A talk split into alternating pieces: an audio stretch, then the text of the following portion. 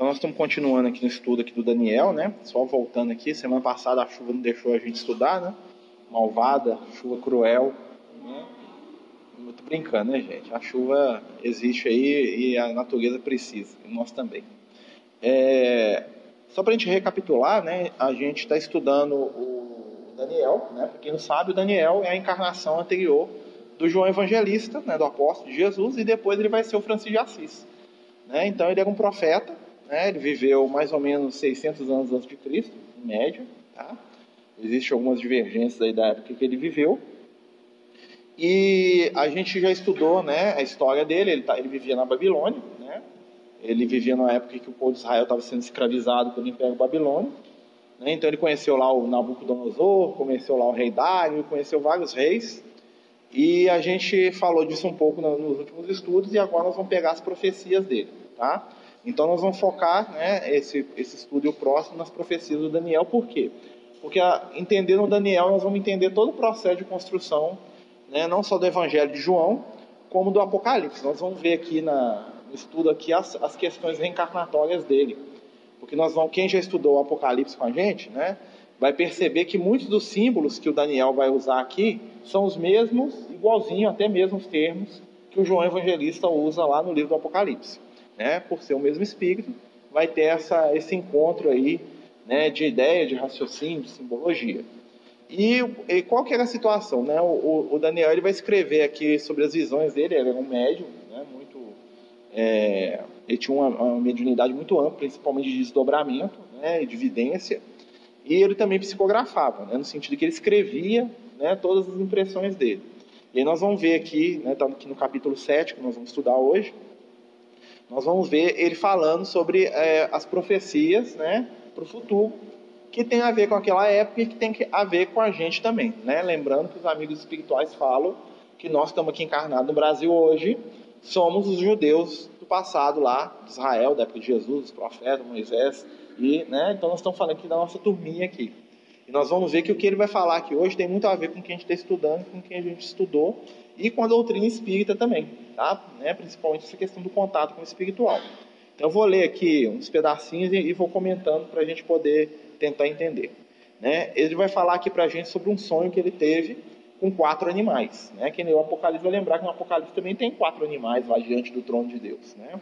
Ele vai falar assim: ó, no primeiro ano de Belzazar, rei da Babilônia, teve Daniel um sonho e visões antes dos seus olhos, quando estava no seu leito escreveu logo o sonho e relatou a suma de todas as coisas, ou seja, ele teve um desdobramento durante o sonho. Né? Ele, tá, ele conta a época, né? ele estava lá na época do rei Belzazar, né? que era um dos reis da Babilônia, que ele viveu lá sobre o império deles, e aí um dia, durante a noite, ele teve um sonho, né? um desdobramento espiritual, e quando ele acordou, ele escreveu aquilo que ele, que ele tinha visto, que ele tinha percebido. É né? uma coisa que o Kardec falava para a gente sobre a mediunidade. Muitas vezes a gente sonha com alguma coisa, né? o André Luiz também fala isso. Muitas vezes a gente sonha com alguma coisa e depois aquilo que a gente sonha se perde. Então, uma das práticas né, dos profetas, dos antigos, era o quê? Sempre que eles acordavam, eles anotavam tudo que eles sonhavam para poder ter um registro daquilo, porque com o tempo aquela informação né, ia diluindo na mente. Apesar da mediunidade dele ser bem ostensiva, né, corria o risco de ele perder alguma coisa. Né? Uma coisa aí, uma dica para nós aí, né? Quem às vezes tem algum sonho, que fica né, pensando sobre aquilo, acordou, percebeu, lembrou de alguma coisa, pega um cadernetinha, pega um caderninho velho lá e anota o que, que você sonhou, para depois você analisar, tá? E aí ele fala aqui, ó. Falou Daniel e disse, ele contando o sonho. Eu estava olhando durante a minha visão da noite. Visão da noite quer dizer desdobramento, tá, gente? E eis que os quatro ventos do céu agitavam o grande mar. Que, que acontece? Quatro ventos. Os antigos acreditavam que a Terra tinha quatro lados. Né? Então é o norte, o sul, o leste e o oeste. E que de cada lado vinha um dos ventos que soprava para poder é, manter a vida, para poder né, fazer com que o, o mundo funcionasse, vamos dizer assim. E ele fala assim que ele vê né, esses ventos vindo sobre o mar. Tá? O que é o mar? O mar, na, na representação da Bíblia, sempre que aparece água na nossa história aqui, está falando de matéria. Ou seja, alguma coisa material. E o que é o vento? Vento simboliza várias coisas na Bíblia. O vento simboliza o espírito, O vento simboliza é, as ideias espirituais, as questões que estão é, voando sobre matéria, os pensamentos, né? principalmente quando o vento tem ave junto. Tá? Quando tem pássaros voando, são ideias, são pensamentos. O vento representa algo que está vindo né, dos quatro cantos do mundo. E a água representa a matéria, ou seja, está vindo alguma coisa que vai ter sintonia, que vai ter ligação com a nossa vida material. Ou seja, o que está vendo ali tem a ver com as nossas questões aqui, tá? Do mundo material. Certo? Então, é vento sobre a água. Né? São coisas que têm a ver com o nosso dia a dia. E são quatro. Ele vai falar aqui, ó. Quatro animais grandes, diferentes uns dos outros, subiam do mar. Ele vê quatro animais. Né? Quatro é o número que representa a família. Tá? O número quatro ele representa tudo aquilo que se multiplica, que cresce. Né? Quatro é o número do reino vegetal. Quatro é o número do, da, da ideia da família que se multiplica, né? que somam-se dois, depois eles multiplicam. É o número que se multiplica por si mesmo. Então ele vê quatro animais, né? o animal representa o que? Instinto. Tá? Toda vez que aparece animal na Bíblia, está falando de alguma coisa que tem a ver com o nosso instinto. Apareceu um bicho na história, pode saber. O instinto está sendo chamado ali. O único animal na Bíblia que não representa instinto é o cordeiro. Tá? Porque o cordeiro representa Jesus. Chegando o cordeiro, né? normalmente o cordeiro só aparece para ser morto, para ser sacrificado, para passar a faca nele. Né? Então, toda vez que aparece um animal diferente na nossa história, nós vamos sacrificar. Então, ele vê quatro animais, cada um diferente dos outros. Né? E ele vai explicar, e esses animais subiam do mar, ou seja, tem a ver com a matéria. O que, que são esses quatro animais? Esses quatro animais são quatro reinos quatro períodos da nossa história, tá? que vão ter quatro reis, e cada um desses reis vai ter um império, e cada um dos impérios vai ter uma mudança que vai causar na humanidade. O último deles que é o importante para nós, que é o que nós estamos vivendo até hoje. Tá? Mas nós vamos falar um pouquinho de cada um. Eu vou falar do primeiro, olha só. O primeiro era como um leão, e tinha asas de águia. Imagina lá, um leão com asas. Né? E foi levantado da terra e posto em dois pés como homem, e foram-lhe arrancadas as asas, e lhe foi dado mente de homem. Então ele era um leão, né? Imagina a imagem. E esse leão tinha asas. Tá? Asa na Bíblia simboliza velocidade, tá? Por isso que o anjo tem asa, certo? Toda vez que aparece asa, é alguma coisa que está acontecendo rápido, é alguma situação que é rápida, que vai acontecer, né? Então fala assim, o animal tem asa, ele é rápido. Que que acontece? Esse animal, ele é um leão, né? O que que o leão faz? O que que o leão o que o leão simboliza? Ele é o rei. É o poder, né? o rei dos animais. E um leão com asa? Além de rapidez, ele é poderoso. Tá? E o que, que acontece? Só que em determinado momento eles vão lá e arrancam as asas do leão. Ou seja, ele para de, de correr. Né? E ele está lá como animal e ele levanta, né? ele levanta, ele desperta. E o que, que acontece? Ele começa a andar como gente Tá? Isso é símbolo, tá, gente? Não, não, tem, não aconteceu nada disso, não. Tá? Isso é um simbolismo. E aí ele, dá, ele ganha inteligência de, um, de homem. Que, que, quem que é esse cara aqui? Ele está falando do, do Nabucodonosor. Tá? O Nabucodonosor foi o rei anterior aqui. Tá? O Nabucodonosor ele é famoso porque teve uma época da vida dele que ele teve um estado de loucura, que ele pastou igual bicho, ele ficou meio doido. E ele ficou anos agindo como animal. E aí, em determinado momento ele acordou daquilo lá e saiu daquela, daquele estado de loucura e voltou à razão humana dele. E o Nabucodonosor é o rei mais poderoso da Babilônia do passado, tanto é que foi ele que destruiu Israel. Né? Então o que, que ele está falando aqui? Ele está falando sobre esse rei que passou. Né? Que ele era um leão, que ele atacava todo mundo, né? mas que em determinado momento ele estava tão animalizado que a espiritualidade teve que ir lá intervir, né? ele teve que se animalizar de verdade para ele poder tomar o que? A condição humana de novo. Então o que aconteceu? Ele teve que tornar o estado de animalidade, ele teve que buscar o que?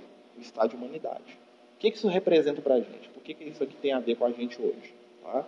Nós, né, quando nós nos entregamos os nossos instintos, nós agimos como animais. E as nossas reações animalizadas normalmente são o quê? As reações de primeiro momento, as reações agressivas, né? E nós paramos de o quê? De raciocinar como homem. Então tem hora que nós temos que fazer o quê?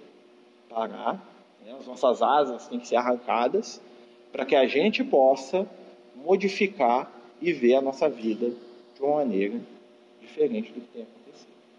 Certo? Então aqui ele vai falar desse primeiro rei. O segundo, ele vai continuar aqui, ó. Continuei olhando, estava lá no plano espiritual.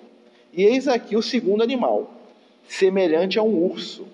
o qual se levantou sobre um dos seus lados, ou seja, ficou de lado assim, ó.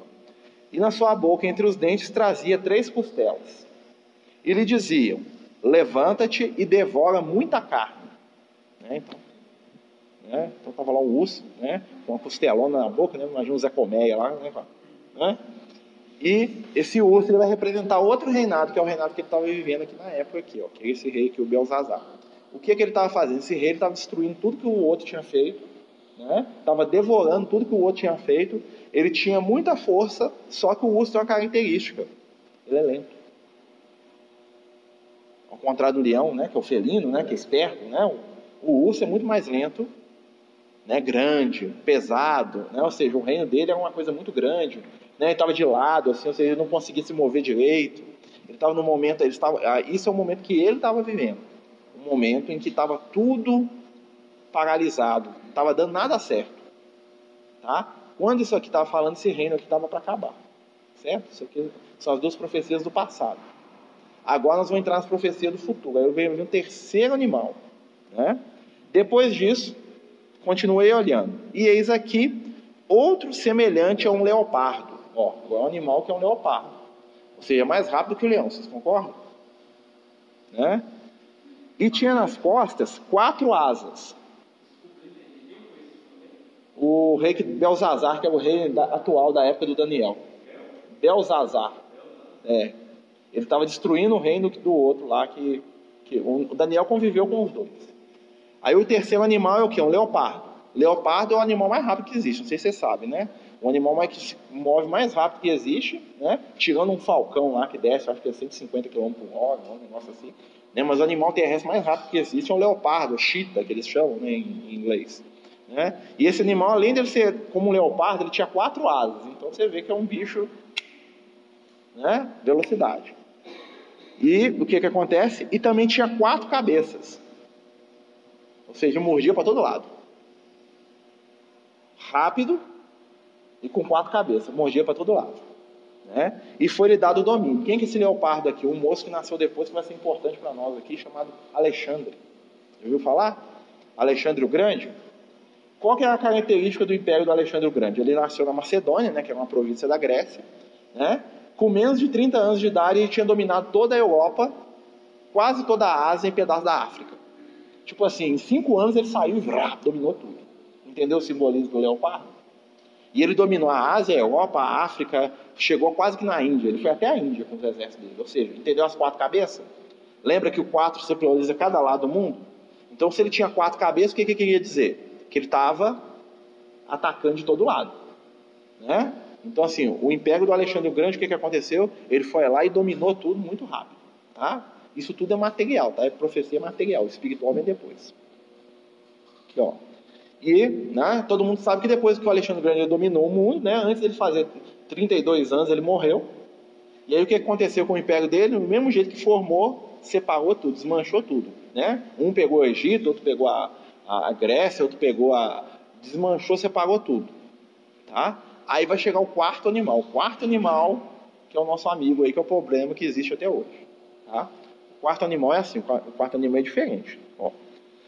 E eu continuei a olhar nas visões da noite, e eis o quarto animal, terrível, espantoso, sobremodo forte, o qual tinha dentes de ferro. Ele devorava e fazia em pedaços, e pisava nos pés o que sobrava. Era diferente de todos os animais que apareceram antes dele e tinha dez chifres. Que bicho feio. A besta, né? Tinha dez chifres. Esse, esse animal aqui, ó, é o Império Romano. Porque Roma é a cidade dos dez montes. Tá? Roma foi construída no meio de dez montes. Então sempre, sempre vai aparecer ali o, tá? O, falando de Roma, vai ter dez montes, dez chifres, aqui é o Império Romano. Tá quem, que, quem que encarnar na época do Império Romano? que é importante para nós? Jesus. É, o Império Romano estava consolidado, já tinha uns 200 anos ou mais, 300 anos do Império Romano. Jesus reencarnou. Por que, que ele é diferente de todos os outros? Porque esse reino aqui não acabou. O Império Romano acabou até hoje. Ele só mudou de foco, mas ele existe até hoje. Né? Como é que o Império Romano existe hoje? Hã? O Vaticano fica onde? em Roma, no meio das dez colinas, no meio dos dez chifres. Não estou falando que o Vaticano é mal, não, tá, gente? Estou falando que ele é a continuação né, do Império Romano. Porque o que aconteceu? O Império desapareceu e a igreja tomou o quê? O lugar dele está existindo até hoje. Né? E teve uma época que a igreja dominou o mundo. Dominou? Né? E, não, por bem e por mal. Né? A gente não está aqui com crítica, a gente está aqui analisando o processo que está acontecendo. Né? Então, não veja nisso aí crítica à Igreja Católica, porque foi ela que manteve o Evangelho no mundo, nós temos que ser gratos. Se não tivesse Igreja Católica, a gente não estava estudando Evangelho hoje. Então, nós temos que agradecer a Igreja. E também porque todos nós estivemos lá, tá? Todos nós temos um pezinho, dois, né? Dentro da, do movimento da Igreja. Né? Então, está todo mundo ali sintonizado. Aí ele vai falar aqui, ó. Ah, tá. Atrapalhou não. Então, então vamos lá. Estando eu a observar os, os chifres, eis que entre eles subiu outro pequeno, diante do qual três pequenos chifres foram arrancados. E eis que neste chifre havia olhos, como os de um homem, e uma boca que falava com insolência. Que maluquice é essa? Tá? Então tá lá, os dez chifres, a cabecinha do animal, né? E aí o que aconteceu? Ele estava lá olhando lá, né, o Daniel lá, que que é isso? Que bicho é esse? E aí o que aconteceu? Começou a nascer um chifre pequeno. Só que esse chifre, quando ele nasceu, jogou três para fora. Tá? E aí, na hora que ele apareceu, além dele ser pequeno, mas ele tinha olhos e ele tinha uma boquinha. E ele falava. Ah, né? Então você imagina um chifrezinho falando: ah, lá, lá, eu sou um chifre, eu falo, eu tenho os olhinhos. Né? Isso é simbólico também, tá, gente? Tá? Não, né? Tem gente que acha que tinha um bicho com isso aqui mesmo, pelo amor de Deus, né, gente? Isso aqui é um simbolismo que ele recorreu para poder explicar. É, não é, não é. Ele é um monstro, né? Isso aqui. Na verdade, ele está recorrendo a. Ó, o que, que acontece? Ele está recorrendo a uma forma de interpretação que era muito comum no Oriente. Quando um místico, quando um religioso tinha alguma visão, ele não escrevia de maneira textual o que, que, ele, o que, que ele via. Ele colocava aquilo sobre uma forma de uma alegoria né? Aí vem a ideia do velado, né? debaixo do véu, que só as pessoas que tivessem um entendimento espiritual iam conseguir desvencilhar aquela história e entender o que está acontecendo, certo? Mas o que é esse chifre aqui? Esse chifre aqui é a Igreja Católica. Por que, ela tem olhos? Porque a Igreja Católica, o domínio dela não foi pelas armas. Foi um domínio sobre o quê? Sobre consciências. Por que, ela tem boca? Porque ela exercia o poder Através do que? Da palavra. Entendeu por que, que o chifre? Né? O chifre, né? não expliquei aqui, mas eu vou voltar. O chifre é a representação da força da agressividade. Tá? O chifre é usado para quê? Para atacar, para ferir, para lutar, para vencer. Né? Só que esse chifre ele é diferente dos outros. Quando ele nasceu, ele, ele agiu de uma forma que não era a mesma. Porque o Império Romano, o que, que fez? Ele dominou o mundo na base da violência. Né? Onde os romanos chegavam, eles dominavam. Não tinha ninguém que resistia aos romanos. Né? O que, que aconteceu? Quando apareceu o cristianismo, né, na época de Jesus, o cristianismo engoliu o Império Romano por dentro. Né? Os romanos pegaram o cristianismo, mudaram do jeito que eles queriam. Né? Na verdade, eles adulteraram o cristianismo, né? os romanos, pegaram o que os apóstolos ensinavam, modificou o conceito e misturou com a religião deles, que era o que eles gostavam de fazer. Os romanos eles tinham esse negócio de sincretismo, começou foi com eles. Eles pegavam tudo que era de fora e adaptavam, mudavam aqui uma coisa ali e adaptavam. E por isso que eles dominavam todo mundo. Eles não tinham preconceito de aprender o que era diferente. Então, chegava de novo, ó, isso aí funciona lá, a partir de hoje nós vamos usar aqui. Ah, tem uma coisa nova aqui, a partir de hoje nós vamos usar aqui. Os romanos faziam isso. Por isso que eles cresceram tanto. E aí o que, que aconteceu? Né? Os romanos começaram a se tornar cristãos. E aí, à medida que eles se tornaram cristãos, o cristianismo engoliu o império, porque o cristianismo começou a entrar em atrito com um império violento, agressivo e expansionista. Que, que aconteceu no final do Império Romano? Os, as legiões romanas ficavam mais preocupadas em rezar lá as procissões do que para a guerra defender o Império. Né? Então os bárbaros, que era o pessoal que ficava de fora, iam lá e invadiam e dominavam, foram lá começar a invadir até destruir, né? até corroer a estrutura do Império. Mas, né? o que, que aconteceu? Se o Império sumiu do ponto de vista político, ele ficou do ponto de vista o quê? religiosos. Né? Um novo chifre surgiu, que é o que? A Igreja Católica Apostólica Romana. Católico quer dizer universal. Né? Apostólico porque eles falam que dos apóstolos. Os apóstolos devem girar no, no túmulo lá quando fala isso. Né? E romana porque a sede da igreja era Roma. E o Papa assumiu o lugar do imperador. Né? Ele se tornou um poder né? no lugar do César, no lugar dos imperadores romanos. E assumiu esse papel. Apesar de ser diferente, já foi uma coisa mais atenuada. Né? Então o Império Romano desapareceu. Né? É, mas foi, né, gente? Se você pensar lá que os romanos, né, você vê lá, na época de Jesus, lá teve uma revolta lá de escravo lá, até famoso por causa dos filmes, né, Espartacus. Já ouviu falar, né? Quem, quem é mais velho já deve ter visto o filme antigo lá do Kirk Douglas, lá, ficava vendo com meu pai quando era menino, né? Tem um novo também, tem uma segue, né? O Império Romano, né, isso foi 50 anos antes de Jesus nascer, né? Teve uma revolta lá que o Império Romano crucificou 100 mil pessoas. 100 mil pessoas. Desde lá do, do litoral de Roma até a cidade de Roma, dos dois lados da estrada, da estrada, todo mundo crucificado, 100 mil pessoas crucificadas. O cara chegava lá no mar, demorava acho que 20, 30 quilômetros para chegar na cidade, só de gente crucificada, assim. Ó. Então vocês imaginam como é que era a coisa, né? Então é uma violência muito grande. A igreja, vocês concordam que a igreja melhorou muito isso, né? Começa a falar de espiritual, né? Então houve uma melhora. Mas aí vamos continuar aqui a profecia, aqui, ó. É, estando eu a observar os chifres, eis que entre eles subiu outro pequeno, diante do qual os três primeiros chifres foram arrancados.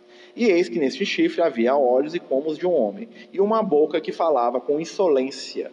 O que é insolência? Ela falava como se ela fosse melhor do que tudo que existia. Aí nós vamos ver a questão do poder religioso. Normalmente, o que, é que acontece com a gente dentro da religião? O grande erro de todo religioso é a gente achar que nós somos o dono da verdade. Toda hora que eu começo a achar que eu sou dono da verdade, já estou começando a escorregar espiritualmente. Né? Toda religião né, que vira, que acha que ela sabe tudo, ela já está a caminho de quê? De cair na lama. Então a insolência é nesse sentido, porque ela se colocava como algo que ia resolver tudo. Aí o Daniel vai dar uma parada aqui. Ele está falando isso aí é profecia, né? Vai ter o Império Romano e tal. Beleza. Esses três chifres é porque é o seguinte, quando a igreja nasceu, foi depois de três períodos onde os romanos tinham três famílias que dominavam o Império Romano. Primeiro foram os Césares, foram sete. Né? O último César foi o, o Nero. Né? Depois foi é, os Otavianos e depois foram os Flávios. Foram três famílias que dominavam o Império Romano. Tá? Então, assim, são três períodos também. E também porque o Império Romano também é caracterizado, antes de ter os Césares, por um governo de três líderes, triunvirato. Tá? Isso tudo é, ele está fazendo a analogia a isso. Né? Mas dá para estudar isso aqui, desafio, porque tem muita coisa aqui interessante. Mas o nosso objetivo é pegar o espiritual da coisa. Aqui, ele fez uma profecia material. Tipo assim, vai acontecer no futuro.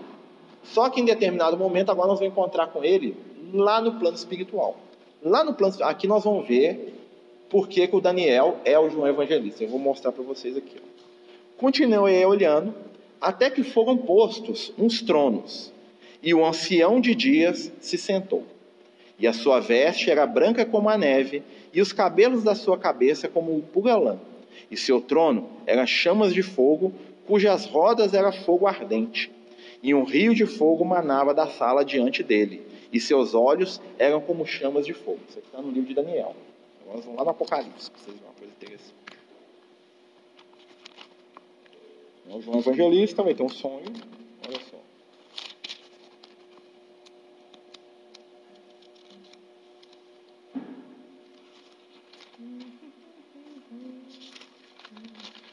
Deixa eu achar aqui. Ah, sim. Vou ler aqui, está no Apocalipse capítulo 4, versículo 2. Imediatamente, seu João Evangelista, está falando, o anel Daniel, mas não. Imediatamente eu me achei em espírito, e eis armado no céu um trono, e sobre esse trono alguém sentado. E esse que estava sentado no trono se assemelhava a uma pedra preciosa, e ao redor do trono estava o arco-íris. E diante do trono havia tronos e anciões sentados. E o que estava diante do trono era semelhante ao filho do homem. Aí nós vamos voltar lá atrás. O ancião de dias se assentou, sua veste era branca como a neve, os cabelos da sua cabeça como lã. E um rio de fogo manava, e estive olhando. Aí eu vou, vou, vou lá na frente aqui, ó. É, onde que está?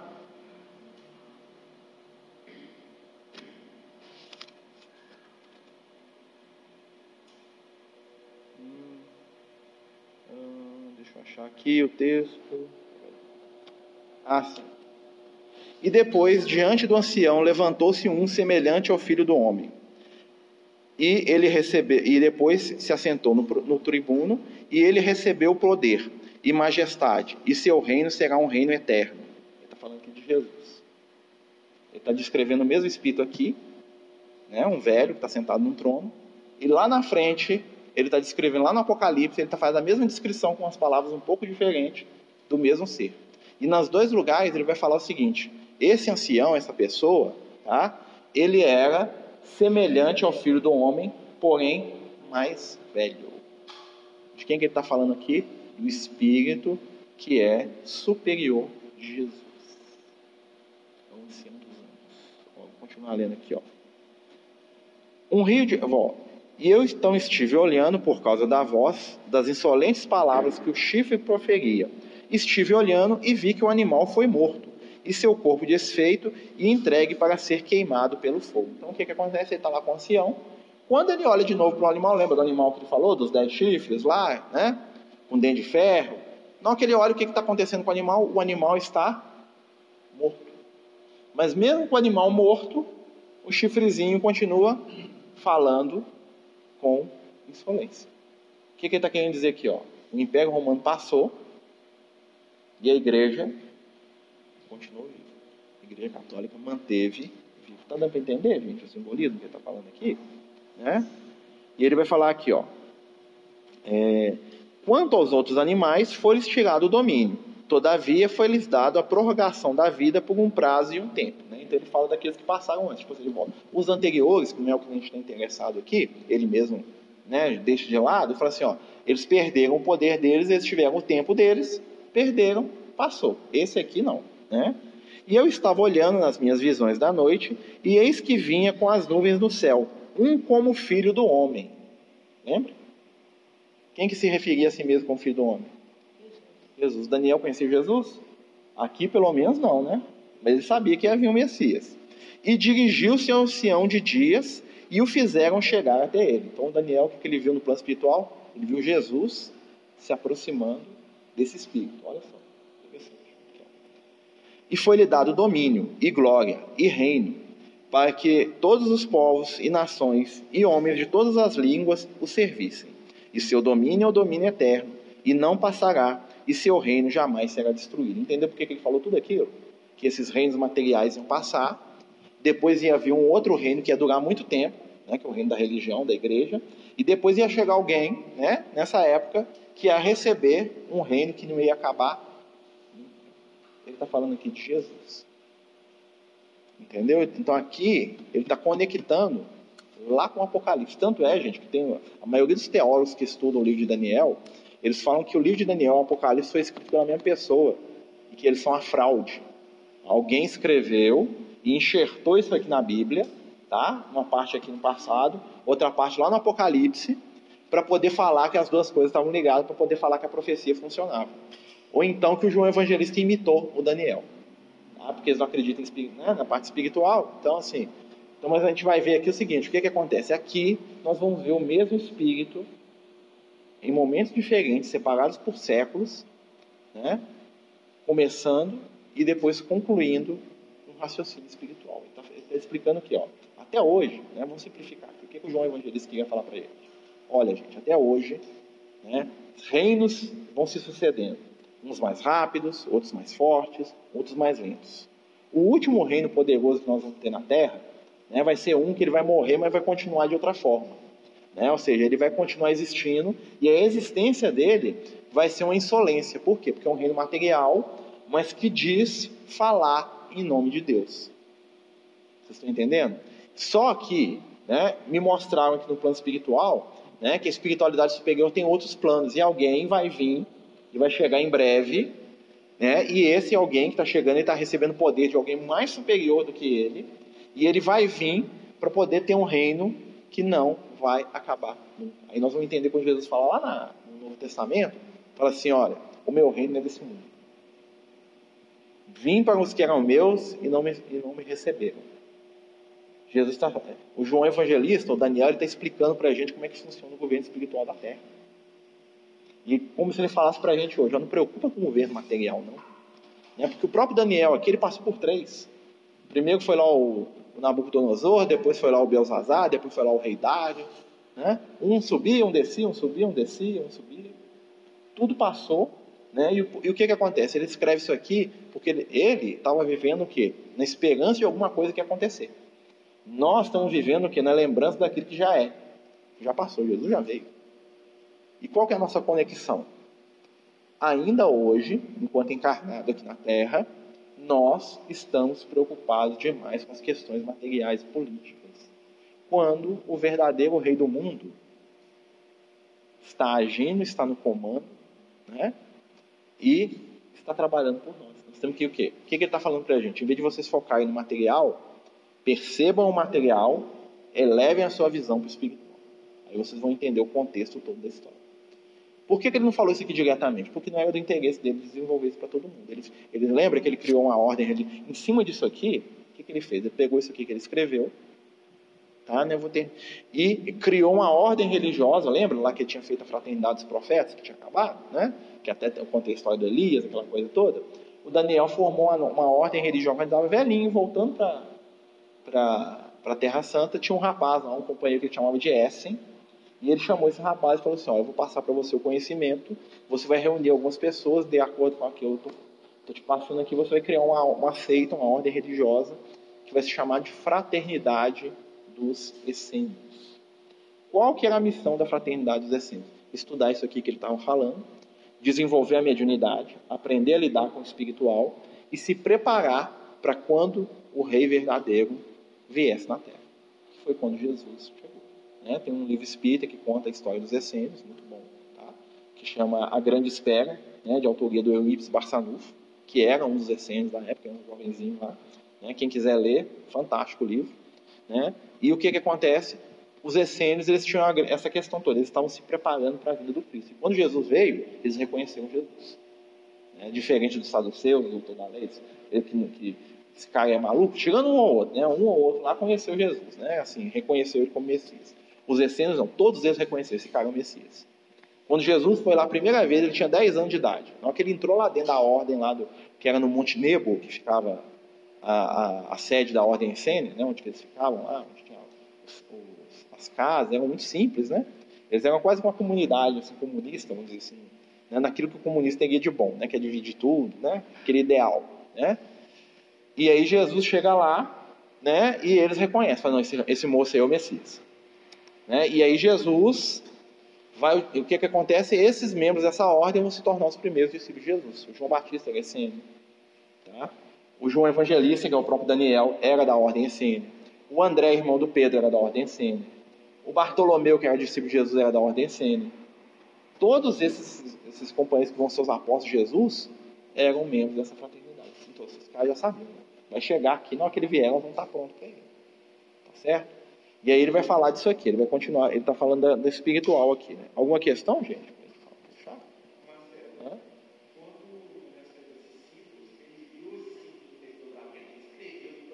Ele escreveu dentro da simbologia da cultura hebraica, do povo dele.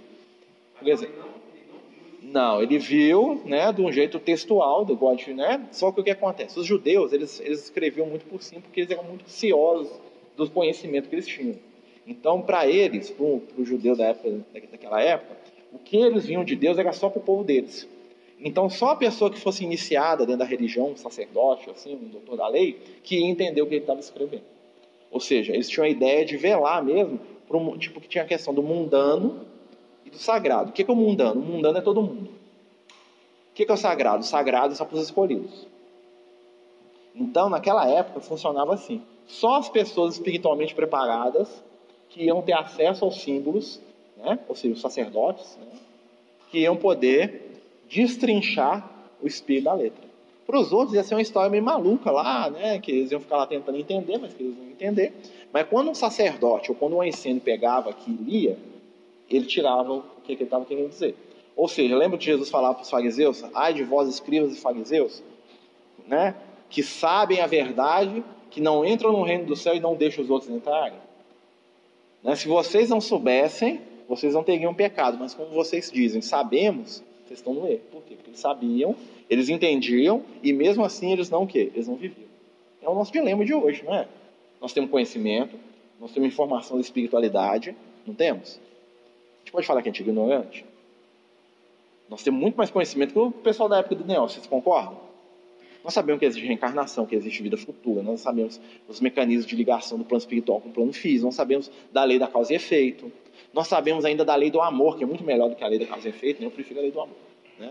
O amor que cobra a multidão de pecados. Nós sabemos, não sabemos? Então, quem é mais responsável? Quem comete um crime sem saber ou nós que sabemos? Né? Mas aí nós vamos ser culpados, nós vamos ser o quê? Responsável. Quanto mais você sabe, mais você é responsável. Porque culpa, culpa é atributo de espírito inferior. A culpa nasce do quê? Da incompreensão das suas próprias limitações. O espírito de luz, ele se torna responsável pelas suas ações, mas ele nunca é culpado. Por isso que o Espírito de Luz pra, ele pode olhar para trás, né, no passado dele, e falar assim: naquela época eu errei. Mas por que, que eu errei? Eu errei porque eu era assim, assim, assim. Hoje eu não erro mais. Então ele não tem culpa, mas ele se responsabiliza pela ação dele. Né? Então vou lembrar lá do Paulo de Tarso, lá no, no, na Bíblia, né? lá no, no, Novo Testamento. O Paulo de Tarso tinha uma frase que eu gosto muito. Ele fala assim: ó, deixando de para trás as coisas do passado, seguindo em frente rumo ao objetivo. O que, que ele queria dizer com isso? Olha, ano passado eu matava, eu xingava, eu batia, né? perseguia Jesus. Depois que Jesus veio atrás de mim, eu mudei. Então, o que eu fiz no passado, eu vou ser responsável por aquilo, mas que não vai me pagar. Os nossos erros não podem definir a nossa conduta. Tem que definir a nossa conduta é o quê? É a nossa sintonia com o bem. Aí que está a grande questão aqui do, do, do texto aqui. Um espírito igual o Daniel, quando ele fala, ele está falando para espíritos que estão despertos. Então, quando a gente está recebendo conhecimento, quer dizer o seguinte: nós estamos prontos para poder subir, para poder ser levado. Porque só recebe conhecimento quem está pronto para utilizar. Né? Então, nós recebemos meio atrasado, né? tem mais ou menos 2.600 anos isso aqui, né? mas nós recebemos. Né? E o trabalhador da última hora recebe tanto quanto o quê? Como aquele que começou. Ou seja, o Daniel começou lá, mas nós podemos alcançar ele aqui. Aí nós vamos entender uma série de fatores da vida dele, como João, e nós vamos entender outros fatores da vida dele, como Francisco de Assis. Porque quando ele estava encarnado como Francisco de Assis, né, segundo o, os Espíritos, lá no livro lá, Francisco de Assis, Migamesa, Espiritualidade e outras obras, o Francisco de Assis ele não era um místico. Vocês vão ver que o Francisco de Assis não fala nada do plano espiritual. Primeiro porque ele estava num ambiente que não era propício para isso, que é a Igreja Católica da Idade Média, né, o trem. Né? Segundo que ele estava ali com uma missão específica. Qual era a missão do Francisco de Assis? Trazer o Evangelho na feição prática para a Terra de novo. Ele reencarnou para isso. Jesus falou assim: ó, você não vai lá para ensinar a profetizar, você não vai lá para ser profeta, você não vai lá para ter visão. Apesar que ele tinha muitas visões, né? Ele tinha muita coisa espiritual que acontecia com ele, mas ele guardava. Né? Quando ele vem na Terra, lá na Idade Média, a missão do Francisco de Assis foi o quê? Despertar a humanidade para o Evangelho. Ele, enquanto indivíduo, conseguiu. A ordem que ele criou falhou. Né? Porque enquanto ele estava vivo, né, o Frei Manceu, lá, que foi um dos melhores amigos dele, foi lá e tomou a ordem franciscana dele mudou tudo que ele fez, né? Porque eu, eu, eles falavam que as regras dele eram impossíveis de se viver, que era amar o próximo como si mesmo, né? E aí ele mandava a regra para o Papa para falar, isso aqui é impossível. Aí voltava, ele escrevia outra regra, isso aqui é impossível. Ele fez três regras. Na última regra que eles mandaram, eles transformaram a ordem franciscana que o Francisco de Assis tinha criado numa ordem religiosa igual lá, os jesuítas, que é todo beneditino. Aí o que, que o Francisco de Assis fez? Pegou a turminha dele e falou assim, ó, boa sorte para vocês. Ficou fora. Ou seja, antes de desencarnar, o Francisco de Assis foi expulso da ordem franciscana indiretamente. Por quê? Porque eles afastaram da, dos ideais dele com ele vivo. Você vê que o negócio não é mole, olha que ele de luz, hein? Eles deram um jeito de dar um chega para lá nele, falar que as coisas que ele queria fazer eram viagem, era sonho, era coisa impossível. Porque era simples. Né? Então, nós vamos ver aí a luta desse espírito. Né? Está aí caminhando com a gente, está né? nos instruindo aí, ó, milênios. Tá? Quando a gente fala aqui do Daniel aqui, ó, que o aprendizado dele está chegando na gente. Por quê? Porque nós somos vinculados a ele. Né? O, o, o Migamês falava o seguinte, quando o Francisco de Assis veio para a Terra, ele trouxe 200 companheiros, vocês lembram? Cada um desses 200 companheiros, tá? que eram lá os iniciais dele, era responsável no plano espiritual por mais mil. Mil. Tá? Ou seja, De 2, de 1 um, vigou 200, de 200 vigou 200 mil. E cada um desses 200 mil tá, foi responsável por mais 10. Deu 2 bilhões de entidades, que são espíritos que estão, vamos dizer assim, sob a tutela espiritual do Francisco de Assis. No meio dessa, dessa tanta de gente, quem que está? Um dos 200 bilhões, né, dos 2 bilhões aí. Senão a gente não estava aqui. Então, quando a, então nós vamos ver o encadeamento espiritual das coisas. Tem gente que está lá nos 200, tem gente que está lá nos mil, né? tem outros que estão tá lá nos 2 bilhões, mas nós estamos. Ou seja, se a gente for analisar, nós estamos, ó, espiritualmente falando, 2 bilhões, é, 200 mil, 200 Francisco de Assis. Nós estamos vibratoriamente a três passos do Francisco. Tem dois seres entre nós e Francisco de Assis. Nossa, isso é importante que a gente está na ponta aqui, ó, tá? E o Francisco de Assis está na outra. Então, Francisco de Assis conhece a gente? Pode ter certeza. Para chegar no Francisco de Assis, para alguém falar dos nossos problemas para ele, só passar por duas pessoas. Você passa para um que passa para outro que já está nele. Vocês estão É assim. É assim. É, eu estou sendo matemático aqui, eu estou contando aqui, ó. Francisco, 200, mil, 10. eu estou falando que nós estamos na última aqui, ó, nos 2 bilhões de espírito aqui, ó. Tá?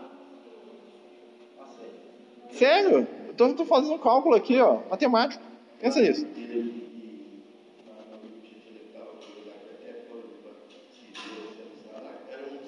É o Milanês, é o Frei Luiz. Tava, é o, é o Frei Luiz, é o Migamês, que escreve o livro. Né? Mas isso é só para a gente saber que nós estamos conectados, gente. Nós... E aí, tá lembrando, né? Nós falamos quatro aqui, né? Aqui, ó. Que, que Francisco. Com quem que Francisco é chegado mesmo? Aí quando um amigo espiritual vem e fala assim, Jesus está ao alcance da nossa mão, ele está falando mentira? Entendeu a ideia? Está mais perto que a gente imagina. Tá? E se não tiver aqui sentado algum que é dos 200, ou lá dos 100, ou sei lá qual, né? Nós jogando o máximo aqui, ó, de nós e Jesus, cinco passos. Hã? Dá para chegar em Jesus, gente. Dá para dá, dá conectar com Cristo. Clara está no livro do, do, João Evangelista, né? A Clara é Maria, mãe de Jesus. Tá, são espíritos que estão no mesmo nível. Aí como é que é, quem que é mais evoluído, seria impossível saber. Mas então nós vamos terminar, né? Semana que vem nós vamos continuar. Oi? É, o nosso horário passou, a Janeta tá me lembrando aqui. Na semana que vem nós vamos continuar com a outra profecia do Daniel, que ele vai falar do carneiro e do bode. Vai dar bode semana que vem, tá? Vai dar bode. Diga.